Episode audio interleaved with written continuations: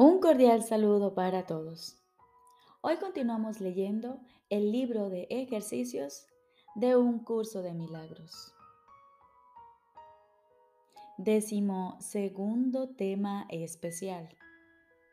¿Qué es el ego? El ego no es otra cosa que idolatría, el símbolo de un yo limitado y separado, nacido en un cuerpo condenado a sufrir y a que su vida acabe en la muerte. Es la voluntad que ve a la voluntad de Dios como su enemigo y que adopta una forma en que ésta es negada. El ego es la prueba, entre comillas, de que la fuerza es débil y el amor temible.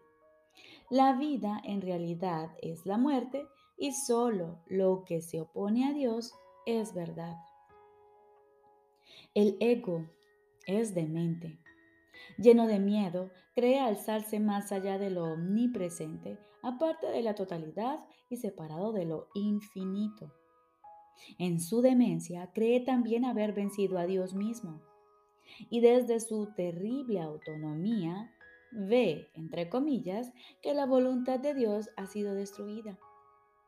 Sueña con el castigo y tiembla ante las figuras de sus sueños, sus enemigos que andan tras él, queriendo asesinarlo antes de que él pueda proteger su seguridad, atacándolos primero.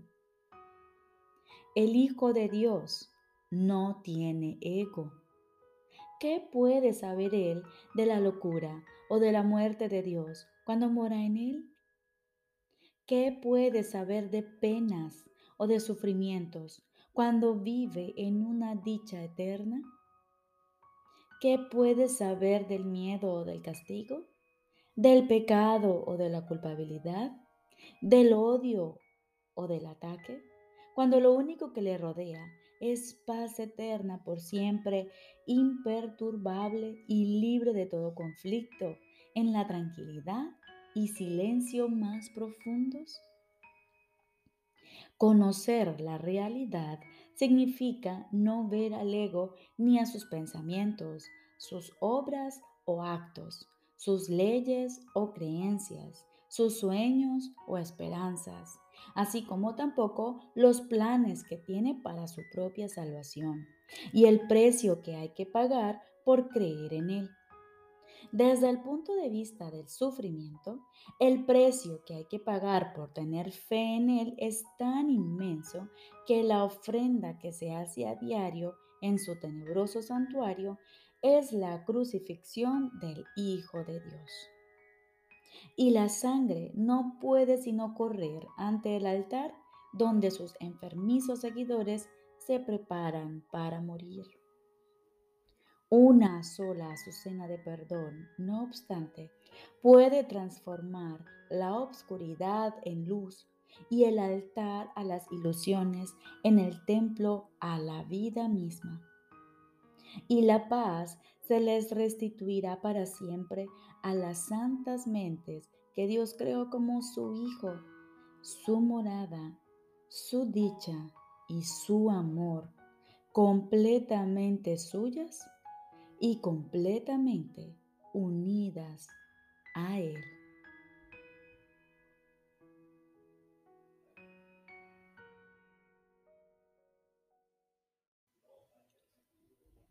Lección número 331. El conflicto no existe, pues mi voluntad es la tuya. El conflicto no existe, pues mi voluntad es la tuya. Padre, qué absurdo creer que tu hijo podía causarse sufrimiento a sí mismo. ¿Cómo iba él a poder planear su condenación sin que se le hubiera provisto de un camino seguro que lo condujese a su liberación? Me amas, Padre, y nunca habrías podido dejarme en la desolación para morir en un mundo de dolor y crueldad. ¿Cómo pude jamás pensar que el amor se había abandonado a sí mismo? No hay otra voluntad que la voluntad del amor. El miedo es un sueño y no tiene una voluntad que pueda estar en conflicto con la tuya. Estar en conflicto es estar dormido. La paz, estar despierto. La muerte es una ilusión y la vida, la verdad eterna. Nada se opone a tu voluntad. El conflicto no existe, pues mi voluntad es la tuya. El perdón nos muestra que la voluntad de Dios es una sola y que la compartimos. Contemplemos los santos panoramas que hoy nos muestra el perdón, de modo que podamos encontrar la paz de Dios. Amén. Y contemplamos esta paz y amor infinitos en medio del silencio. Aquietamos nuestros pensamientos y nos disponemos a escuchar la voz de nuestro Padre. Estoy seguro de que Él te hablará y de que tú le oirás.